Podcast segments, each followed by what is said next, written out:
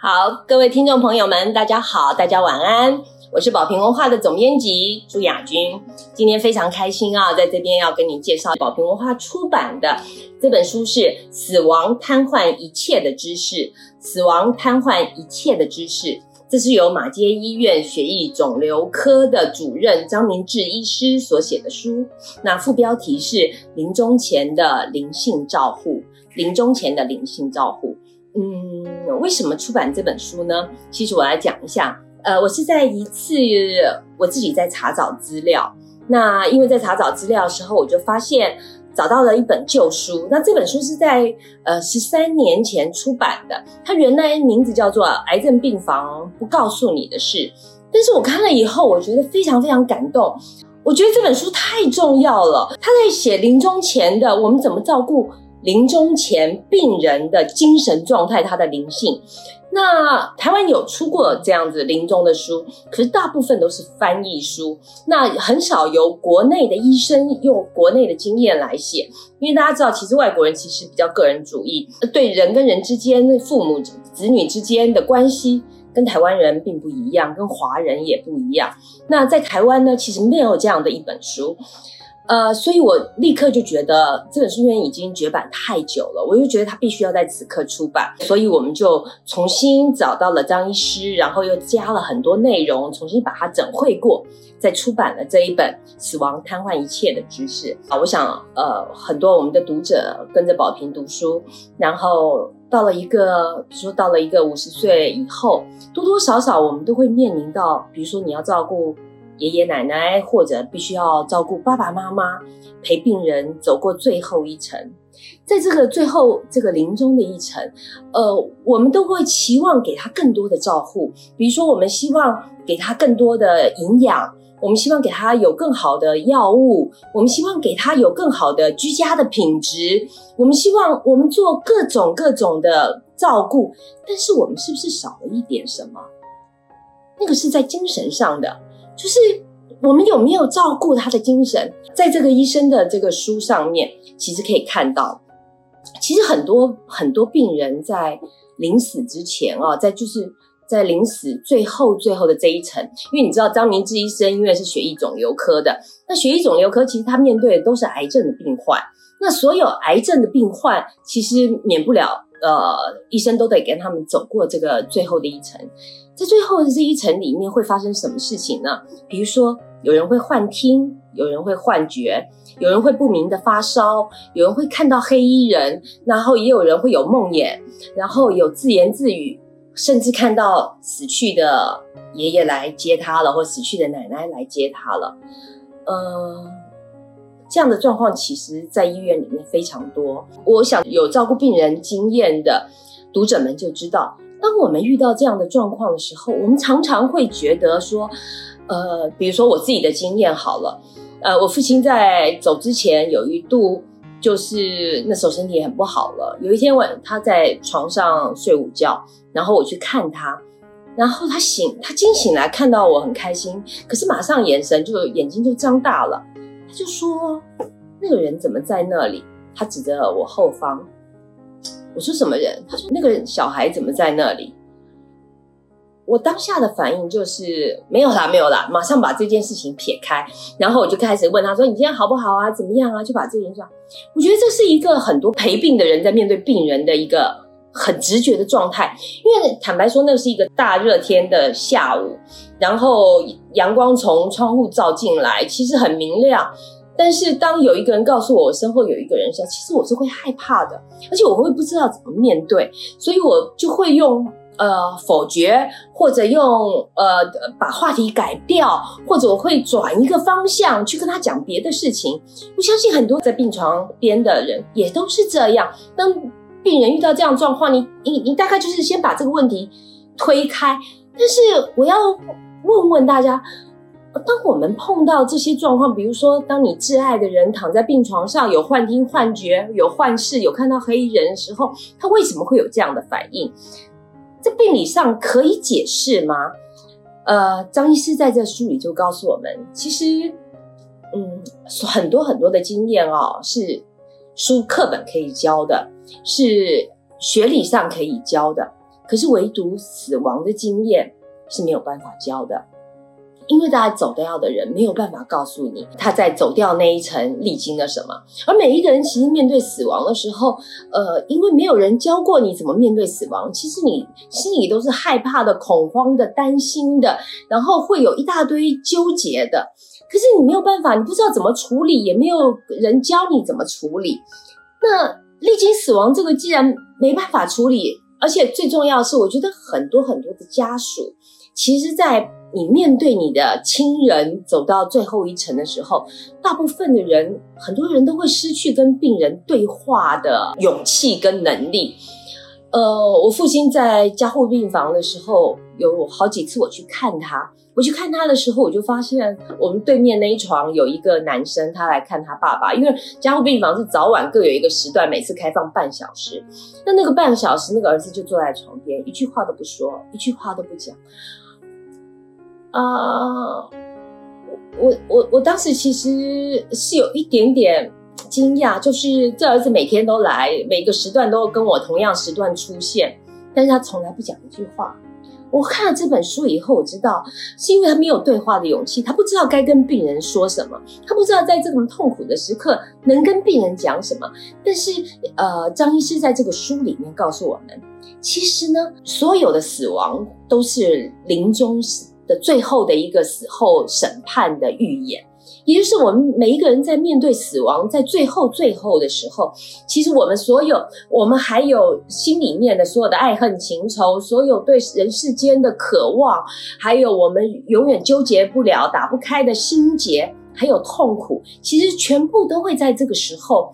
纠结在你脑海，然后你还有更多的是，呃，除了对这些呃身外之物的，或者是情感上的，但是还有更多的是你的愧疚、你的遗憾、你的失落，你不知道怎么处理。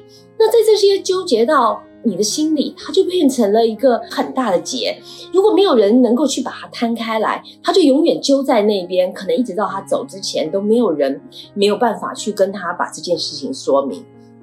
那我很喜欢这本书的是，呃，我觉得这本书张明志医师一开始就告诉我们了，科学是有尽头的，科学是有尽头的，所有的现代医学也不是万能的，也就是。张医师在行医了四十年之后，他在他经历过那么多病人之后，我们当然相信科学，可是我们更因为知道了很多，看到了很多，所以我们相信，呃，人不是万能的，医学也不是万能的，有很大一个部分在临终的病床里面，或者是在安宁病房里面会被我们看到。比如说书上里面其实讲了非常多故事，呃，我举一个例子来说。有一个八十岁的老先生啊，他是多发性的骨髓癌。那住院的时候，其实他并没有肝昏迷，但是他的那个阿莫尼亚值非常的高。他就主动跟张医师说：“哎，你来巡房啊？昨天晚上也有一个穿着黑色衣服的医生来巡房耶。那另外还有一个七十一岁，他是得这个白血病的病人。那医生来巡房的时候，他就跟医生。”说坚持跟医生说，他的隔壁床住了一个三十到四十岁的病人。那医医生看了一眼，知道其实隔壁病房是空的，但是这个病人坚持隔壁是有人的。然后当然医生跟护士长就相视笑了一下，就没有再说下去了。他们没有说的是，呃，的确隔壁病床是有人的。呃，两天前不幸他已经往生了。嗯，这本书不是要告诉你，张医师不是要来告诉你鬼故事，而是像这样的故事，其实，在病房里面，其实常常看见，甚至很多在医院里面的护理师、护理长也都会看到，比如说灵魂出窍啊，各种事情。我们在怪力乱神吗？医生在怪力乱神吗？并不是，医生说了，其实，呃，他自己在在四十岁以前。他是一个无神论者，是一个不可知论者，是一个怀疑论者。他相相信的只有科学，对神鬼神一切的事情他都不相信的。但是当他走到了一个年岁，一个历程，他突然看到了世界上是有一些事情是我们没办法解释的。在医院里面，当我们遇到这些不可解释的事情，呃，理论上的程序要怎么做呢？通常血液肿瘤科的医生就会很积极的去会合精神科医师来会诊，然后精神科医师看了以后，大概多半的诊断就是，呃，因为碰到癌症、癌末调试不良。第二个是他的谵妄，或者是他有忧郁症，他有妄想，然后所以就开了药给他，是安眠药或抗忧郁药给他。可是其实真正在这个这个血液肿瘤科的病房里面所看到的经验，这样的效果并不是那么的好，因为很多病人其实，在大概会诊了精神科医师三次四次之后，大概就会抗拒了，因为他们其实没办法打开的是那个心理的结。也是，就是医师在说的是很多的很多的这个病床前的问题，不是大脑额叶的问题，不是不是大脑颞叶的问题，不是大脑枕叶的问题，不是血管的问题，不是多巴胺的问题，不是脑内啡的问题，也不是用一个小小药丸、一个化学物质就能够解释的问题，那是是病人心理的结。在碰到这些状况的时候。我们该怎么处理呢？我们该怎么面对呢？医生在里面又讲了一个故事。他说，这个有一个五十五岁的单身女性，然后她一个人来住院。然后在住院的时候，她是这个急性的骨髓性白血症。那她得到这个病的时候，因为她的这个有多重染色体异常，然后咽喉部有肿瘤，然后白血球高达两万多，她五年的存活率只有百分之五，也就是她的其实是愈后。的状况其实并不很好，当然这样的不好的消息，医生并不会告诉病人。可是病人常常在晚上发烧，发烧了以后他就没有办法睡好，然后发脾气，半夜就抑郁，说梦话，讲一些乱七八糟的话。所有的看护连续三个看护都被他吓走了。后来医生发现啊，张医师说：“哎，哦，你是基督徒啊？”张医师自己并没有任何宗教，但是张医师一发现他是基督徒，就开始跟他祷告。开始跟他祷告，然后跟着他一起祷告，然后念圣经，为他祝福，然后终于熬到了第四个看护来了。这第四个看护是一个很有经验的虔诚的佛教徒。那张医师也跟这个佛教徒的这个看护说：“既然你是佛教徒，你能不能也帮这个病人一起念念心经或大悲咒呢？”那这个佛教这个看护也就答应了。那就在这样子东西两个宗教的这个合力之下，哎。好像过了两三个礼拜还不错的日子，这个病人好像晚上也没有再那样发作了。好，问题又来了，又隔了几天，这个第四个看护又来辞职了。他说他受不了了，他要辞职，因为他半夜总是听到墙壁里有乒乒哐哐的声音，有大声的叫喊，然后他他的照顾的这个病患也不断的哀嚎呻吟。他说他没有想要淌这个浑水，他要走。但是在这个时候，张医师并没有放弃，因为其实如果一直换看护，其实对病人来说也是一件非常非常挫折的事情。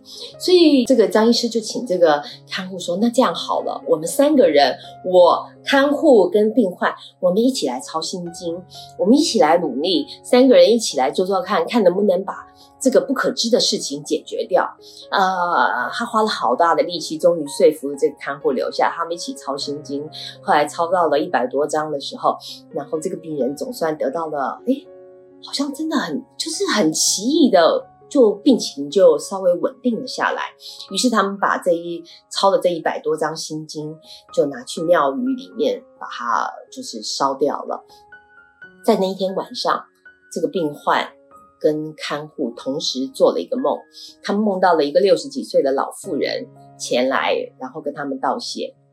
然后原来这个老妇人是在前一个医院被误诊，后来到了这个马街医院，然后过世的人。他一直觉得他自己是枉死的，所以他就一直觉得很不甘心。呃，讲到这里，大家一定又觉得我在讲鬼故事了，真的不是这样。这个书。我要说，呃，这书里面讲了非常非常多这样的故事。可是张医师其实要告诉我们是说，对我们在一般人，像我自己也是非常铁齿的人，我觉得我不相信这些事情。尤其在做了大师兄的书以后，我其实根本更不相信这些鬼神事，我都觉得那是不可能的。可是，在医院里面就不断的发生这样的你没有办法、没有办法解释的事情。那面对这些没办法解释的事情，我们能够怎么做呢？我们是不是能够给病人？当我们否定这个病人，等于否定他的感觉；当我们不接纳这个病人的感受，就等于把他拒于门外。我们每一个人的最后一程，我们希望我们挚爱的人要这样走吗？那这本书呢？我觉得很可贵的是，医生在一开始。他用佛教的这个楞伽经来切入，他在这个经文里面，其实最重要的讲的就是生生灭灭有无距离，生生灭灭有无距离，讲就是人生所有的痛苦都是来自哪三三样事情？哪三样事情？贪爱、执着、迷恋。再讲一遍，人生最大的痛苦，所有的痛苦都来自于三件事情：贪爱、执着跟迷恋。也就是我们对很多身外的事情有妄念、有妄想。有我讲的妄想，不是那个胡思乱想的妄想，而是而是你你心有所想，想要多得一点。然后因为你想要多得，你就会有那个业，因为有那个业，你就没有办法解脱。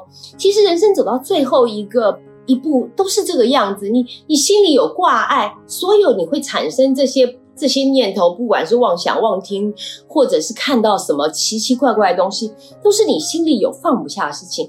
那么，如果我们了解了这些事情，我们是不是能够换一个方向，换一个角度来看？张医师说：“什么是鬼？什么是神？”他说：“神就是我们的良知，鬼就是我们心里的那个欲望。”我我其实看了这个书之后，我一直在想，死亡是我们每一个人都要面对的一堂课，也是我们最后要面对的一堂课。很少人能够教我们怎么走过这一堂课。但是我看到张医师在这个书里面用很多很多的故事，然后用很多各种宗教，他用一个哲学家的方式来告诉我们怎么走过人生的最后最后一程。我也。很遗憾，我多希望我在我父亲过世之前，我能够看到这本书。